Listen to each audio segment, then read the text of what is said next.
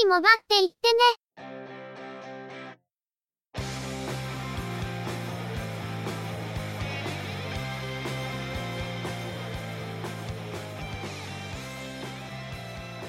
通信業界、モバイル、IT に関するニュースや話題を取り上げ、中の人が意見を述べたり、製品レビューまがいのことをしたり、様々な体験について、ご紹介していくポッドキャストです。ゆくもばのおしゃべりはすべて、合成音声によってお送りしています。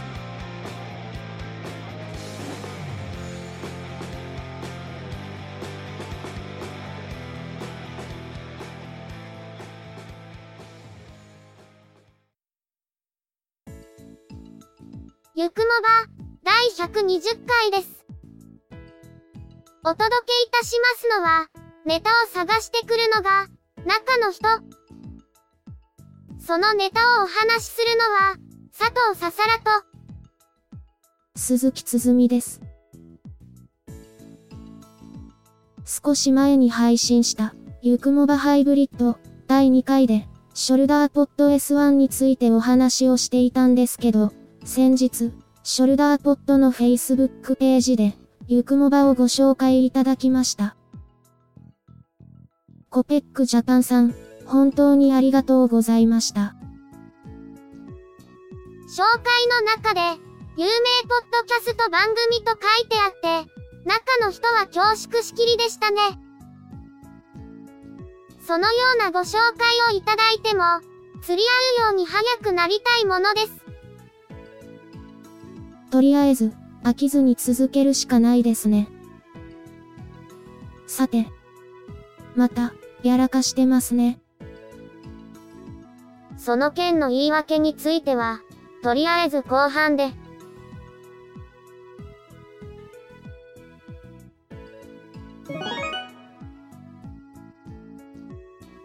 それでは、今回のニュースです。日本エイサーは、8月25日から Windows 10モバイル搭載のスマートフォン、リキッドジェイドプリモを法人向けに販売することを明らかにしました。対話棒情報システムを通じて販売されるとのことで、法人向けとされていますが、量販店などで個人でも購入することは可能とのことです。端末の付属品として、専用ドックやワイヤレスキーボード、ワイヤレスマウスなどもついているとのことで、価格は10万円程度とのこと。ディスプレイは5インチ、フル HD 解像度の有機 EL ディスプレイ、CPU は、スナップドラゴン 808MSM8992、メモリーは 3GB、ストレージは 32GB、アウトカメラは、ソニー製のイメージセンサーを搭載する2100万画素。インカメラは800万画素。 Continuum には、有線、無線両方に対応。本体の端子は、USB Type-C です。日本エイサーは、スマートフォンではなく、 Pocket PC と呼ぶことで、差別化を図るようです。ハイエンドクラスの性能を持ったハードウェアですが、それにしても、結構高額な端末となります。同等のスペックを持っている Android 端末と比較してしまうと、選択肢としては厳しい、と感じてしまう面は否めません。そのため、ポケット PC と読んで差別化を図るのでしょうが、それはそれで、スピック PC や、低価格のノートパソコンと比較すると、それらを置き換えられるか、少し疑問が残ります。しかし、スナップドラゴン617を搭載するモデルでは、無線コンティニアムにしか対応していませんが、スナップドラゴン808を搭載していることで、有線コンティニアムにも対応しているため、コンティニアムを利用目的として購入する場合には、アドバンテージになります。ただこの端末、周波数帯がかなり微妙で、ドコモ系の MVNO で使おうとすると、地方だと 2GHz 帯しかまともに使えないので、運用が厳しくなる地域もあるのではないかと思います。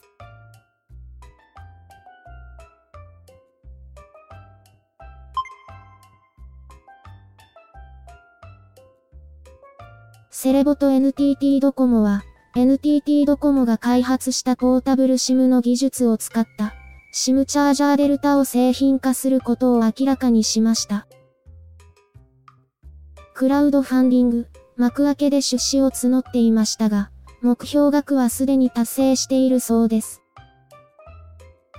SIM チャージャーデルタは、本体に SIM カードを4枚装着でき、スマートフォン側にはブリッジカードを SIM カードスロットに入れます。そして、スマートフォンと SIM チャージャーデルタの間は、Bluetooth 4.0で接続します。スマートフォンと SIM チャージャーデルタの間は、SIM カードを定期的に認識するために通信するためのもので、パケット通信を SIM チャージャーデルタが行っていて、Bluetooth 経由で端末と通信をしている、というわけではありません。スマートフォン側からは、ブリッジカードを経由して、SIM チャージャーデルタに装着した SIM カードを認識しますが、スマートフォンアプリで使用する SIM カードを選択して利用します。今回の製品は、2014年に NTT ドコモが開発を表明した、ポータブル SIM などの技術をセットにしたライセンス契約を、セレボとの間で締結して開発されています。複数の SIM カードを使い分けている人や、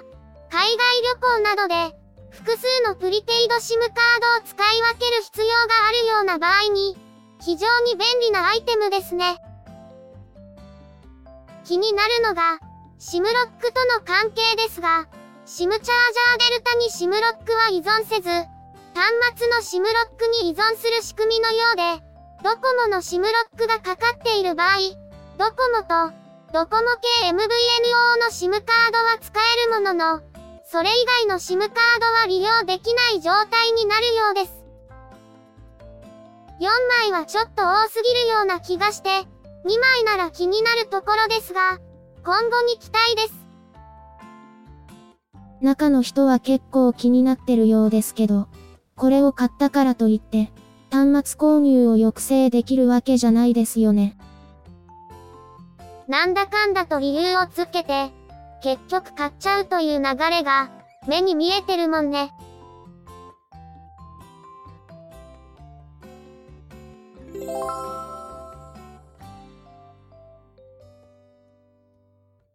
アメリカ、ナイアンテックが展開しているゲーム、イングレスの音声が、8月3日から日本語に対応しました。ゲーム中に登場する探知アルゴリズム、 ADA の声は、声優の緒方恵美さんが務めます。 ADA が、緒方さんの声を学習、サンプリングして使っている、という設定になっているようです。緒方さんも Ingress のエージェントとして、 Ingress を楽しんでいるのだそうです。イングレスは、今話題のゲームである、ポケモン GO の土台ともなっていて、イングレスで蓄積された情報が、ポケモン GO でのポケストップなどとして活用されています。今回、音声の日本語対応で、尾形恵美さんが起用されたとのことで、今後のアップデートで、それに絡めた動きがあるのかもしれませんね。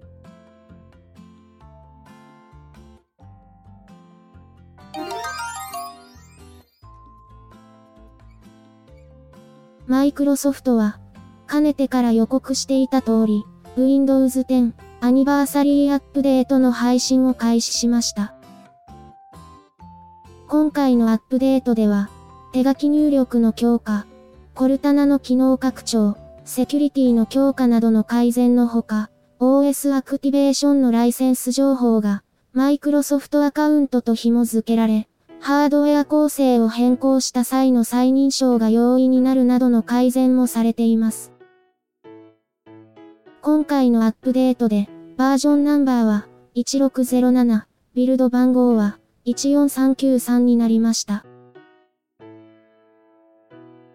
先月末の無償アップグレードの終了の後、大規模アップデートが行われると言われていましたが、ついに配信されました。中の人が使っているパソコンのうち、現時点でアニバーサリーアップデートが配信されたのは、MSI のゲーミングノート GL62 だけで、この編集をする前にアップデートをしてみました。おおむね問題はないかと思ったんですが、サラウンド機能のナヒミックが正常に動かなくなったので、MSI のサポートページを見たところ、サウンドドライバーやナヒミックの対応アップデートが公開されていたので、差し替えたところ正常に動くようになりました。ユーザーインターフェースがあちこち変わっていて、いささか以上に戸惑っていますが、これはまあ、そのうち慣れるでしょう。それよりも、アクティベーションの再認証が楽になるというのが、非常にありがたいところです。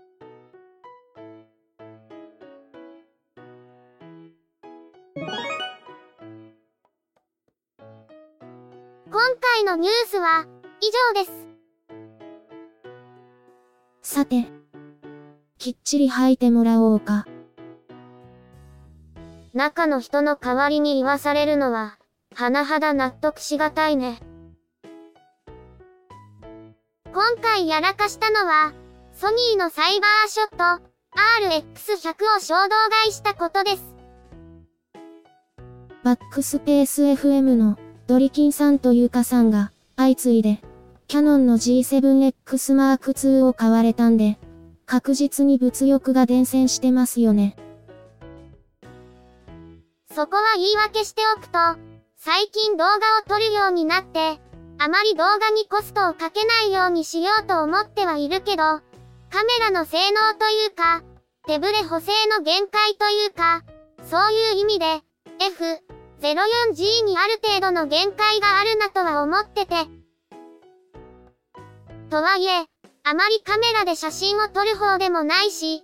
カメラを買ってしまうとあまりにも散財が過ぎるなと、なので、性能が素晴らしいのは分かってても、G7X Mark II は、手を出しにくい感じで。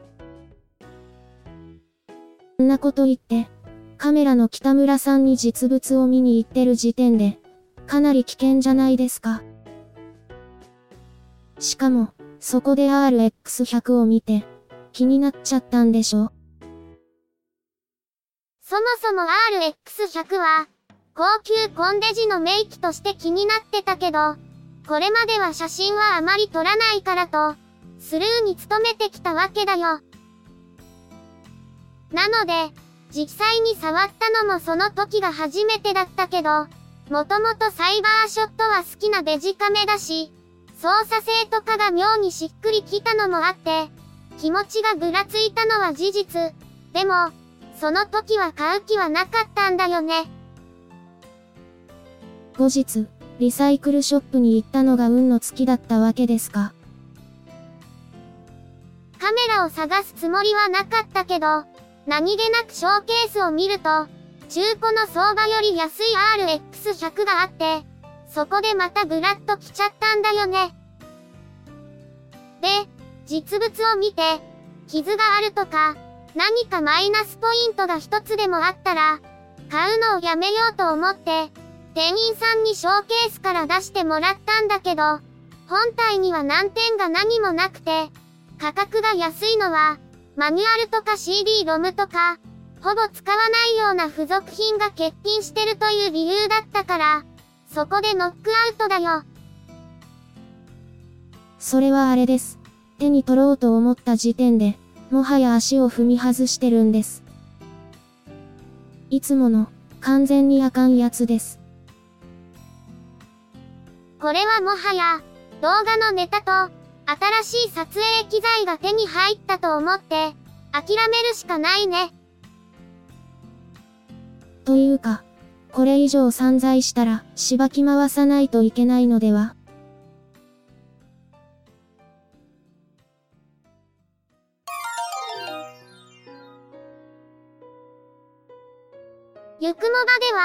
皆様からのコメントをお待ちしています。iTunes のカスタマーレビューのほか、ブログや Facebook ページへのコメント、Twitter でのリプライ、DM、ハッシュタグ付きのツイートなどなど、中の人にコメントを送りつける方法はいろいろあります。いただいたコメントについては、ゆくもばの中でもぜひ、ご紹介させていただきたいと思っています。Twitter のアカウントは、yukumoba、ハッシュタグは、シャープ yukumoba です。ブログや Facebook ページは、ゆっくりもばっていってね、でググったら出てきますので、ぜひ、検索してみてください。